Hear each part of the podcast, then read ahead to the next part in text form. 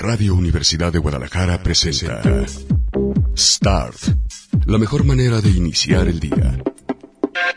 Acompaña a Ricardo Salazar con la prensa, los editoriales, los nuevos medios y buena música. Aquí comienza Start. Eh, ¿Qué tal? ¿Cómo les va? Muy buenos días. Bienvenidos a una nueva edición de Start, la revista de prensa de Radio Universidad de Guadalajara. Y bueno, pues eh, son ustedes requetelindos porque ya me di cuenta de que pierdo mucho la señal, no necesariamente en la cabina, en esta cabina, sino en esta zona, pero por momentos y por ratos. De repente todo está bien con el 4G, de repente nada. Entonces ayer no encontraba al fulano que me estaba diciendo de cosas feas, como que yo soy el propagandista en favor de la ideología de género mayor de Radio Universidad de Guadalajara y que espera que con mi salida se termine ello. Bueno, ya me lo mandaron ustedes, eh, solamente que lo vi ya que había terminado el, el, programa. José Alfredo Martín es el nombre y ustedes le contestaron, ¿no? Este, dice el licenciado agrónomo, y si se terminara, armamos vaquita para que por favor no termine la propaganda de género porque yo le contesté a José Alfredo Martín que no, para su desgracia, la propaganda de género en Radio Universidad de Guadalajara ya está pagada por seis años más. Pero un idiota nunca viene solo. También ya cayó otro, este, por, cierto, son gente de, de, pocos followers, que se llama Pedro Vigil, que dice que efectivamente la ideología de género es un peligro. Es algo de lo que debemos alertar específicamente a las nuevas generaciones y protegerlas porque muy pronto nos vamos a arrepentir. Muy, pero muy, muy, muy pronto, prontísimo. Y entonces yo que soy Marmon, ya saben, este le dije, sí, muy pronto te vas a arrepentir porque vamos por ti. Te vamos a convertir en Joto. ¿No? Y luego respondió que no, que no era por él, que él ya no importaba, que él ya estaba grandecito. Que el problema es que los que impartimos la ideología de género, la propagamos, los que hacemos esta propaganda en favor de lo que nosotros llamamos derechos humanos, ellos llaman ideología de género, es en contra de los niños, a los que hay que cuidar. Que no escuchen el programa Start, por ejemplo, es a los niños. Porque ellos se les puede quedar la mala costumbre de respetar a un homosexual, se les puede quedar la mala costumbre de que no les asuste ver a una pareja del mismo sexo de la mano. Se les puede quedar la mala costumbre de no gritarle pinche puto o de no querer matar a un buey porque trae peluca o, y, o, vestido. Se les puede quedar esas malas costumbres y no queremos eso, ¿verdad? No queremos eso. Por supuesto que no. No, se les puede quedar la costumbre de que a lo mejor los adoptan a los niños y se sienten felices por tener dos papás. Eso sería fatal, ¿no? Bueno, les iba a poner una canción. Este, nomás para darle vuelo a estos, pero la verdad es que ya me dieron hueva. La verdad es que sus, argumentos son tan, tan, tan bien pendejos, la neta. Entonces, mejor vamos a jugar otra cosa. Miren, el lunes, Andrés Manuel López Obrador jugó a hacer un informe cuando no le tocaba y estuvo a punto de violar la ley y la constitución si no es porque alguien le advierte, señor, esto no lo puede hacer usted así. Porque había pedido, me consta, todavía era director yo la semana pasada, cadena nacional para que se transmitiera en todos los canales habidos y por haber de radio y televisión su mensaje que dio en el Zócalo. Quienes lo transmitimos fue de manera voluntaria porque se puso a disposición eh, ya después como cancelación de cadena nacional. Por lo tanto, pues nos chutamos el mensaje, ¿no? Y según él lleva, pues hay nomás, en siete meses, prácticamente el 80% de los eh, 100 compromisos a los que se comprometió en campaña, que ya están cumplidos. Este, cumplidos a su manera, ¿no? Porque, pues, prometió Guardia Nacional, Civil, y vemos Guardia Nacional, militar. Prometió acabar con la corrupción y dijo, bueno, parece me falta poquito. Pero este año, este año. Bueno, este prometió, ¿qué otras cositas prometió? Eh, bueno, me acuerdo de una que mencionó que es particularmente delicada. que respalda el proyecto del agua al que llegaron el fin de semana, el reparto que se va a hacer de Enrique Alfaro y del gobernador, quien sea como se llame, de Guanajuato, lo cual implica inundar tres poblaciones. Chan, chan, chan, chan. En fin, ustedes ya escucharon, ah, por cierto, claro, no hubo acarreados, todo el mundo llegó por su propia voluntad. No es como en los viejos tiempos del PRI en que los llevaran en camiones, aunque haya fotos que así lo evidencian, ni que les dieran ni el lunche ni el frutzi. Ellos se lo compraron solitos. No es que llevaran beneficiarios de programas sociales para escucharlo y aplaudirle de matraqueros. No, eso no pasa. Eso no pasa en la cuarta transformación. Entonces, yo me imaginé un futuro distópico, así, así como ustedes, muchos de ustedes son, entre ellos gente que yo quiero mucho como David Ricardo y, Rodrigo Cornejo, pero ya se volvieron locos. Este, gente de la cuarta transformación y están defendiendo cosas que si fueran eh, cosas que si el PRI no las defenderían pues dije yo, pues estos viven su distopia, pues yo también voy a vivir en mi distopía. Entonces, vamos a imaginar ustedes y yo que tenemos la posibilidad de escuchar en el Zócalo a la verdadera ganadora de las elecciones de el pasado primero de julio. María de Jesús Patricio. ¿Por qué? Porque ella sí representa a un Consejo Nacional indígena y ahora que nos acordamos que somos todos indígenas porque el eh, sacrosanto monseñor que nos da las mañanas todos los días nos acordó que nos tienen que ofrecer, ya me, me, me corrigió ayer un radio escucha, no se piden disculpas, se ofrecen. Entonces nos tienen que ofrecer los españoles disculpas porque mataron a los indios, a mucho indio. Entonces nos acordamos que somos indios. Por lo tanto, nuestra verdadera representante, nuestra verdadera presidenta es María de Jesús Patricio.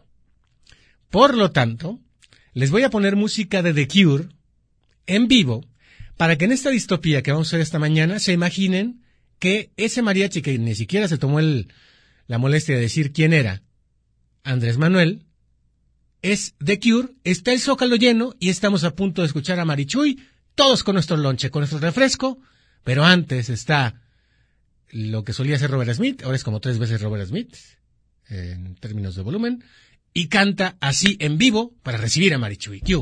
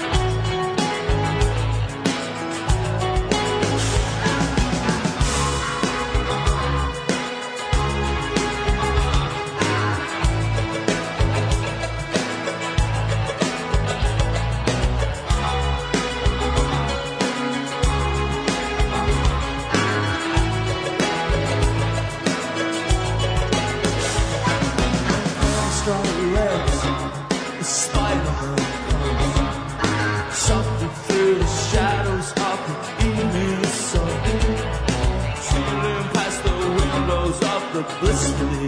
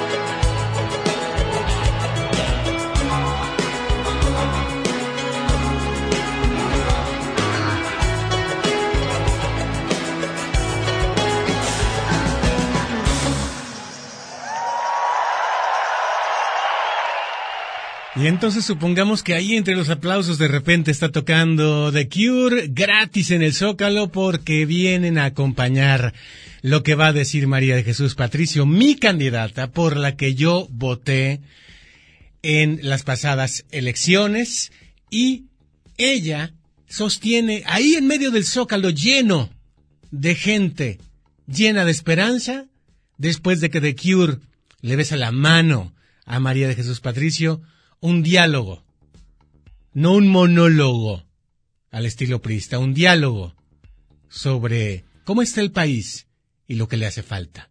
Ese diálogo es con Verónica López García.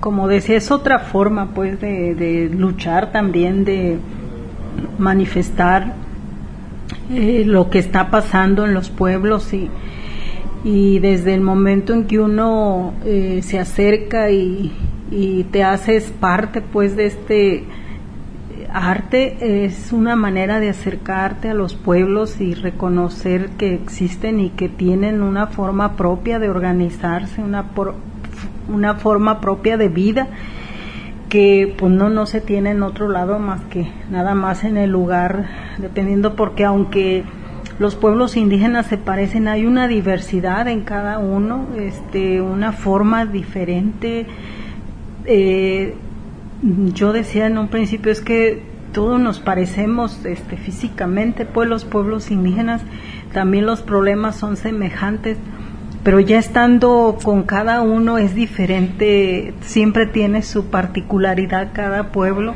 entonces así también este al tener una pintura, al ver una, una obra de arte de esta manera, este, pues nos acerca a ese reconocimiento y esa vida de los pueblos que aunque están plasmados pues en un eh, papel pero están vivos pues y es una manifestación de lo que está pasando en los pueblos y que ahorita principalmente ese despojo tan fuerte que se está llevando al interior de, nuestros pueblos eh, pues consideramos que, que es importante seguir eh, luchando, aunque no estemos dentro de un pueblo, creo que lo que el pueblo siga existiendo en una tierra, en las aguas, en los bosques, todo esto beneficia también a los que están en la ciudad.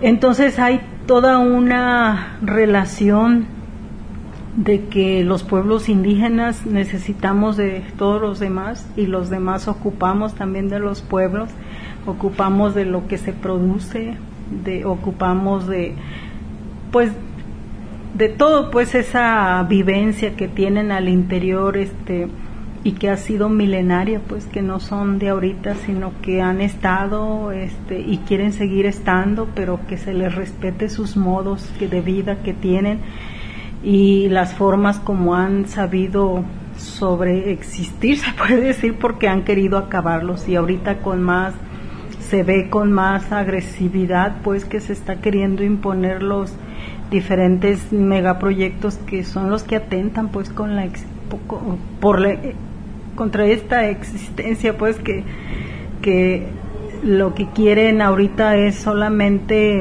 sacar ganancia pues el capital el capitalismo quiere sacar dinero a costa de sus tierras sus aguas sus bosques sus minas entonces, pues no le importa si hay muerte al interior de los pueblos, ¿va? Entonces, estamos viviendo una situación muy difícil, lo digo pues porque es el sentir de los pueblos, eh, hemos tenido, seguido teniendo reuniones y, y es la, la, la, inquietud que se vive ahorita, una preocupación enorme porque quieren acabar pues con estos pueblos, entonces esas, esas mm, pinturas, están los pueblos, pero están eh, pues con temor a que los quieren desaparecer, pues acabar. Entonces esa es otra preocupación, pues. Muy grande, Marichuy. Oye, no hace tanto que tú conseguiste recorrer el país y con mucha dificultad y eh, entrevistarte y convivir de forma directa con, no sé, alrededor de 60 etnias en, en, el territorio mexicano. Hablabas tú también de la diversidad de cada una de estas comunidades, de estos pueblos. Este universo cultural hoy en tanto peligro como lo, lo, señalas, ¿cómo podemos, más allá de si se pertenece o no a, a, una de estas comunidades, involucrarnos? Pareciera que la normalización del, horror, de la sangre, ahora son los aguacateros, pero han sido las mineras extranjeras, han sido también las corporaciones extranjeras que pues eh, hacen uso de nuestras aguas para luego vertir ahí contaminantes. ¿Cómo podemos de verdad sensibilizarnos en, en algo que es muy grave. Pues claro, pues a medida que vayamos difundiendo toda la situación de grave que se está viviendo en toda esta, eh, pues qué será, eh, amenaza y no solamente amenaza, sino muerte que se está llevando al interior de los pueblos y hablo muerte en cuanto a las aguas, como decía, porque las están contaminando, se las están apropiando, se las están dejando a las empresas que producen dinero pero solamente para el capital y, no les importa si una comunidad se queda sin agua. Ellos hacen acuerdos y, y, bueno es una forma de ir matando una comunidad el, eh, las siembras allá por el sur hay muchas siembras transgénicas que son las personas no quieren, pero bueno, se les impone la forma de cultivar de esa manera. Las este minas que usan bastante agua, pues, y que la están contaminando, Este, hay comunidades así hacia el norte, este, que ya tienen mucho, este, arsénico. Entonces, está difícil, está cruel la situación. Ah, pudimos recorrer 29 estados de la República y vimos que la situación está en todos lados igual tal vez de diferente manera, pero al fin y al cabo es, es el despojo, es la contaminación, es la deforestación, es la manera de integrarse en las asambleas y modificar las formas como toman decisiones para qué para beneficiar a las grandes empresas pues entonces qué se puede hacer pues difundir la situación que se está viviendo en los territorios indígenas. Y como lo hemos dicho el día que que se acabe la tierra, las aguas, los bosques, nos vamos a acabar junto con ellos. Pues. Entonces los pueblos, pues yo veo que han sabido cuidar a través de los años, qué mejor que ellos saben cómo cuidar la tierra, los bosques, las aguas, los animales. Entonces, por eso nosotros decimos que se respete por parte de quienes están tienen el mando pues eh, y que hacen leyes y que hacen acuerdos, digo, pues con que respeten a los pueblos, porque alguien nos decía, ¿qué piden? ¿En qué se les puede ayudar? Pues que los respeten, que los dejen y solitos los pueblos saben cómo. Entonces, eh, creo que una manera de ayudar es difundir también la situación que están viviendo los pueblos y que no están de acuerdo, pues, ¿da? sobre todo la gente grande, adulta, que es la que ve con mucho eh, pues dolor cómo eh, las tierras están cada vez más difíciles de que den el alimento que por años lo han eh, cultivado ellos, las aguas que cada vez es más difícil de consumir, esas aguas que corren y que salen pues del bosque. Entonces, pues yo creo que, que si difundimos todos y, y apoyamos a la vida, que es lo que decimos nosotros, la vida pues es todo lo que está en la tierra, arriba y abajo de la tierra, eso es la vida y eso es lo que estamos defendiendo los pueblos y, y vamos a seguir luchando, lo han dicho algunos hasta donde lleguemos, porque esta lucha pues este está vista que pues los capitalistas solamente quieren eso, pues el dinero para unos cuantos, ¿verdad? Y los pueblos dicen hay que luchar por nuestra tierra para dejarles a los que vienen atrás una tierra limpia y que produzca sus propios alimentos. Entonces sí va a estar difícil, pero no imposible, pues. ¿verdad?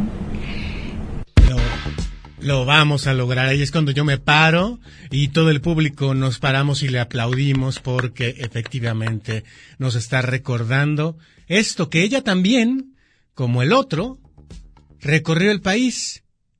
Solo que a ellos, a huevito, les están imponiendo termoeléctrica. ¿Verdad que quieren una termoeléctrica? Y levantan la mano. Y los que levantan la mano en el acto, que no es que sean acarreados, o sí, ya lo decidieron. ¿Verdad que quieren un tren Maya? Y levantan la mano. ¿Verdad que quieren eh, una presa aquí? Levantan la mano. Entonces, no, hay otro México. Otro México que ni Chairos ni Fifís quieren ver.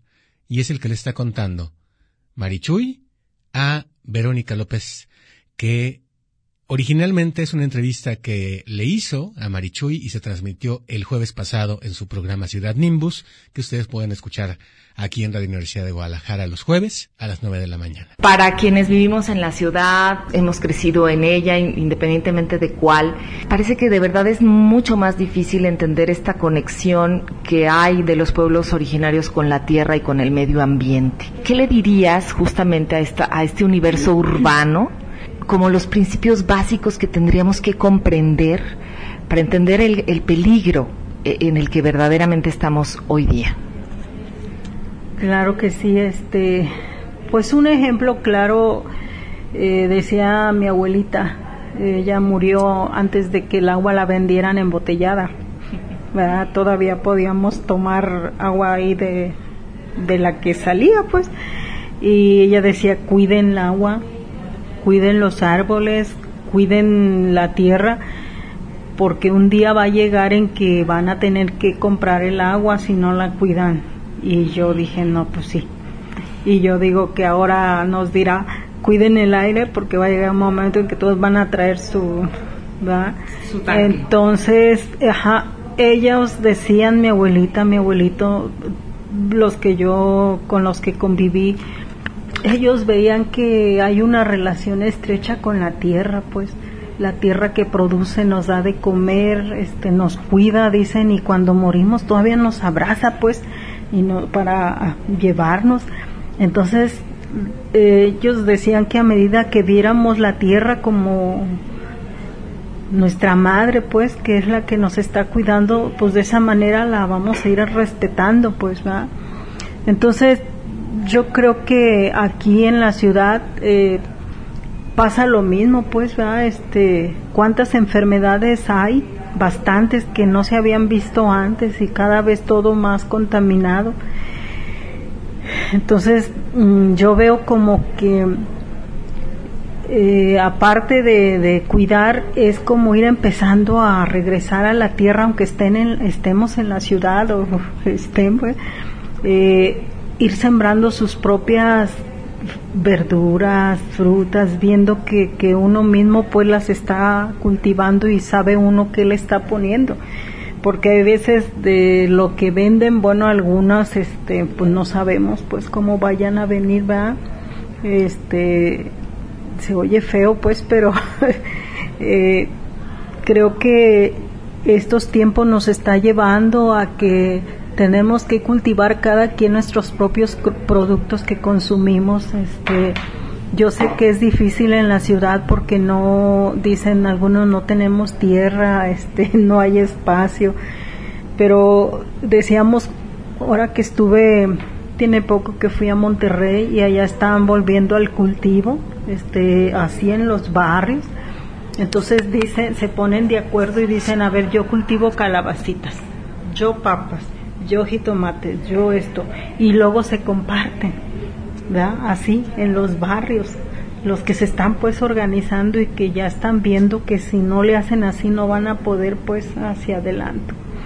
Entonces una manera también de irse organizando, creo que lo decíamos cuando andábamos en el recorrido, si queremos cambiar esto hay que organizarnos, no hay que dejárselo en manos solamente de los que están arriba y que son los que deciden qué hacen creo que la manera de ir cambiando es que nosotros nos vayamos organizando y poniéndonos de acuerdo desde abajo.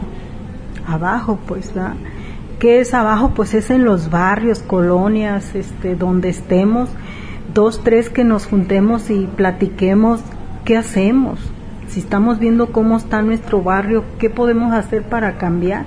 Tal vez no podamos hacer todo, pero ir empezando con algo creo que, que es bueno, pues, este, a nosotros nos han funcionado las cooperativas, ¿verdad? que entre varios así nos juntamos y vemos a ver que hay que ver lo de la medicina, cómo retomamos y ya checando y viendo más gente, eh, empiezan a decir, no, que yo conozco que la salvia, que la ruda, que esto. Entonces hay un conocimiento ahí guardado y que a veces se deja solamente a, a los médicos y no, pues tenemos que retomar nuestra medicina que nos heredaron y que ya la traemos. Tenemos que retomar esa forma de cultivar los productos. Tenemos que pues, hacer algo también, aunque estemos en la ciudad. Creo que sí se puede y de esa manera estaríamos también contribuyendo a que los pueblos no desaparezcan, pues pueblos y sus saberes. Saben que ayer fue noticia que Facebook está empezando a bloquear lo que considera que es un fraude, que son las medicinas alternativas. Es decir, las páginas, por ejemplo, de aromaterapia o las páginas que venden pastillas y o algún otro compuesto, en este caso, por ejemplo, sábila eh, o algún otro elemento natural que es medicina ancestral, Facebook lo está bloqueando. El capital hasta estas llega. Si no tiene marca, no nos conviene, por lo tanto, fuera. Nada de ponerte una hoja de ruda en la cabeza, no, no, no. Mejor tómate un Advil. Marca registrada. Seguimos escuchando la conversación. Hace ya, pues aproximadamente seis meses que el ganador de las elecciones asumió el gobierno federal. Tú recorriste antes el país, tú tienes de primera mano muy medida las condiciones en las que se vive y a veces se sobrevive en el campo mexicano, en los pueblos indígenas. ¿Cuál es tu visión después de estos meses en cuanto a las políticas? Hubo como en todas las campañas y sus candidatos muchos discursos, muchos discursos que a todos prometen. Pero hoy sí podemos hablar de la, del ejercicio de, ese, de esos discursos. ¿A qué hay que temerle? ¿Cuál es tu visión luego de estos, de estos meses? ¿Qué tienen por decir todavía los pueblos originarios? Y si es que notas algún cambio, alguna uh, política, alguna intención de voltear a verlos y de actuar con decisión para mejorar sus condiciones de vida. Híjole, pues te vas a decepcionar, pero yo no veo tal cambio, pues este acabamos de tener nosotros eh, una reunión a nivel nacional de coordinación del SIG y analizábamos cada región, pues, porque ahí es donde nos juntamos de todos lados y, y veíamos pues que la situación se ha hecho más difícil en los pueblos eh, han muerto cuatro compañeros del CNI cuando no, este, así directo, pues. Eh, están imponiendo formas ajenas a los pueblos de consultarles sobre los megaproyectos que quieren imponer como allá en el Istmo, ¿va? están este amañadas, están este eh, las formas de consulta no son las adecuadas, pues este y llegan y ofrecen cosas pues para que digan que sí. Entonces, este, pues decimos, nosotros no estamos viendo el cambio, al contrario, estamos viendo que la situación se agravó, se está agravando y está declarada la guerra con, contra quienes se opongan ante estos mm, proyectos que van, pues, y no, si los pueblos dicen que no, de todas maneras los ponen, pues, ¿verdad? Entonces estamos eh, analizando que la situación se puso más difícil, que todo lo que decíamos cuando andábamos en pre-campaña, que la situación si no nos organizamos iba a estar peor después, Este, y sí, pues estamos viendo que a lo menos los pueblos, eh, eh, se ha recrudecido la situación de violencia, de despojo, represión, este, por la imposición de los megaproyectos, entonces está clarito, las leyes las están modificando, adecuando para de tal forma que el capital pueda fácilmente acceder a, a las tierras, a los bosques, a las aguas. Entonces, pues dejan este a los pueblos amarrados pues de, las manos sin poder defenderse pues va ya este ni siquiera consideran los tratados internacionales donde protegen a los pueblos, pues entonces como que está clara la intención de hacia dónde quieren llegar y pues está claro pues este despojo que viene con fuerza y creo que por eso la Guardia Nacional la, hicieron de tal forma porque es su brazo para ir a reprimir contra quienes se opongan ante esta imposición de los megaproyectos. Entonces yo vemos eso pues este así en corto. ¿Y cuál sería la respuesta tanto del Consejo como de quienes sean sensibles y, y final, porque finalmente no, no es la lucha de los pueblos, es, la lucha por la vida de, de, los mexicanos. ¿Cómo se están organizando justamente dentro del Consejo? ¿Cuál va a ser este frente de que dé respuesta a una política que, que no solo parece eh, que continúa con las prácticas anteriores, sino que suma batallas más hostiles. Claro, pues justamente por eso hay mm, la intención de llevar una relación más con las redes de apoyo, con organizaciones que están en la ciudad o grupos de personas que sienten también la necesidad de estar articulados a otra un espacio más grande. Ese es por un lado, pues, este, de buscar esas articulaciones con eh, grupos, organizaciones, este, que, que estén, que sean también anticapitalistas, o sea, que, que estén en contra de esto que viene a destrozar, pues, todo México. Y la otra es seguirnos organizando.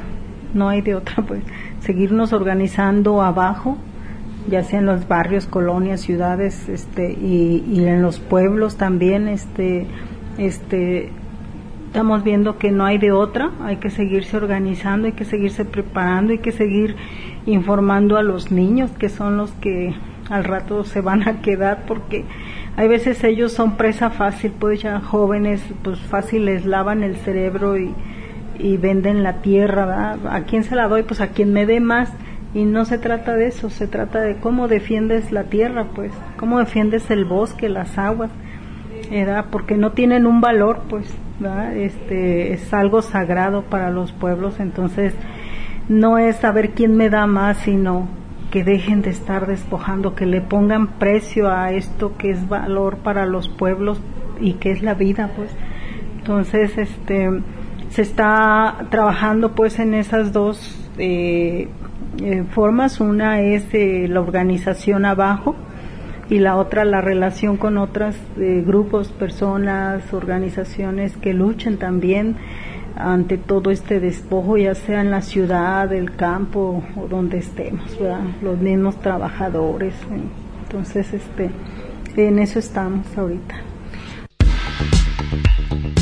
¿A qué nos llevó el despojo en, por ejemplo, los bosques? ¿A qué nos está llevando el despojo en, por ejemplo, el río que pasa por Poncitlán? ¿A qué nos va a llevar el despojo en la presa de El Zapotillo? ¿A qué nos va a llevar el despojo de los mineros, las mineras canadienses? Que por cierto, Andrés Manuel ya prometió que no va a haber fracking, o sea que sí va a haber. Sigamos escuchando esta conversación de Verónica López con María Jesús Patricio, nuestra candidata a la presidencia de la República a un año de que votamos por ella. Hablas de, decepción. En realidad, durante la contienda que fue evidentemente muy desigual, tú, fuiste como, como independiente y, y para quienes tomaron ese camino, pues ah, se dieron cuenta rápido que de las dificultades, ¿no? De todos los, los topes, de todas las, eh, digamos, los conflictos que deliberadamente colocaba la propia estructura para impedirles su crecimiento, su, su ¿no? Eh, empoderarse, que, pudieran empoderarse.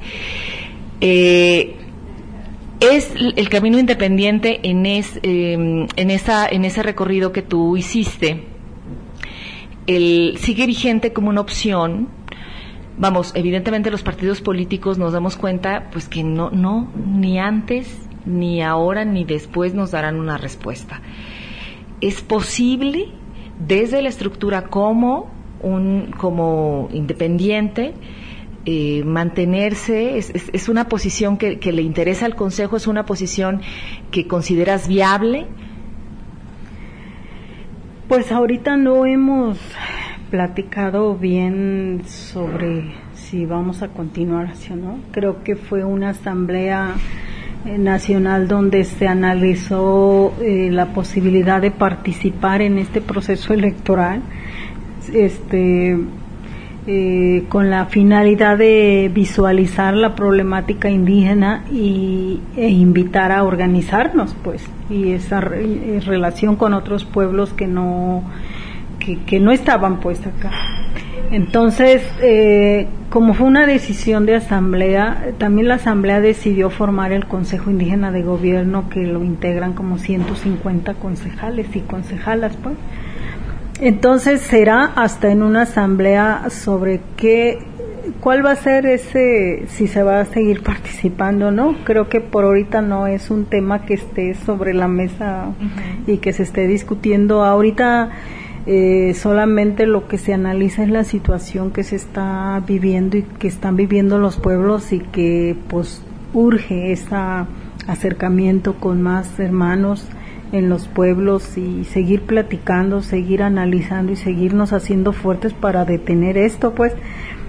Y este y yo creo que ya en el caminar se dirá, ¿verdad? Si, si se piensa seguir participando. Creo que fuimos claros cuando salimos de la tirada era eso, llegar a la gente, eh, poner sobre la mesa de discusión a nivel nacional la problemática indígena e invitar a que tenemos que organizarnos desde donde estemos, a nuestros tiempos, a nuestros modos, a nuestras formas, pues cada quien fue una invitación. Entonces, ahorita es un tema que no se ha tomado, será en una asamblea, ¿verdad? Que, que la misma asamblea va a ir decidiendo qué es lo que sigue, ¿verdad? Entonces ahorita nada más tenemos la tarea de seguir articulando pues más luchas. Veo en la carpeta pues muchos motivos que tienen que ver, como lo mencionas, pues con la cosmogonía religiosa de diversas culturas como la Virraritari o eh, la Seri, por ejemplo, los yaquis, ¿sí? Eh, su relación de todos ellos, por ejemplo, con el venado, con, con plantas de poder, con, con, el, con los astros si tú fueras artista, Marichuy, si tú, pudieras pintar el mundo nagua, si tú pudieras plasmar en una pieza estos elementos, así como las hermanas juchitecas ponen flores, ¿qué pondrías tú en un lienzo, Marichuy, de tu mundo nagua? ¿Qué es eso que para ti te conecta con la vida y que dice de tu cultura, de tu historia personal que quieras compartir? ¿Qué, qué tendría el lienzo de Marichuy? Híjole tendría tierra, tendría milpa, tendría plantas, plantas medicinales. Creo que pues ha sido mi, mi, mi principalmente mi este fuerte, se puede decir lo, lo de las plantas medicinales. Entonces creo que todo si a medida que respetamos y cuidamos la tierra, pues esta nos va a dar de comer y nos va a curar y nos va a cuidar. Entonces yo plasmaría eso, pues que, que somos productos de, de, la tierra y que a medida que, que, la valoremos como es, la cuidemos, este, ella también nos va a cuidar. Entonces yo eso pondría, pues. Muchas gracias, Marichu. Muy buena entrevista, felicidades eh, Verónica López García, que les digo ustedes pueden escuchar en Ciudad Nimbus y que le hizo esta entrevista a propósito de la presentación en la Galería Ajolotes y la misma galería donde hicimos la subasta para el compa Toño Rollos. Eh, pues eh, ahí hubo una exhibición de arte indígena de distintos, de distintas etnias, de distintas partes del país, y en ese marco vino Marichuy y platicó con Vero, cosa que me da mucho, mucho, mucho gusto. Y como tenemos públicos distintos, sé que hay público que compartimos la barra de las nueve y este programa, pero también sé que tenemos públicos completamente separados, que hay gente que llega a trabajar o a dejar el chiquillo a las siete de la mañana y que ya le apaga el radio, o que hay gente que llega que a las ocho y media o nueve, eh, una vez que ingresa al trabajo, le apaga a la radio y ya se perdió de una charla que, insisto, es genial como esta. Por eso quise retomarla hoy a propósito del acto que si lo hubiera hecho el PRI, nos hubiera cagado la madre el lunes, pero como lo hizo su santidad, aplaudimos. Ojalá que este programa los deje pensando a un año de la elección. De verdad, lo que estamos haciendo y lo que estamos dejando de hacer. Hasta la próxima. Esto fue Start en Radio Universidad. La mejor manera de iniciar el día, con la prensa, los editoriales, los nuevos medios y buena música.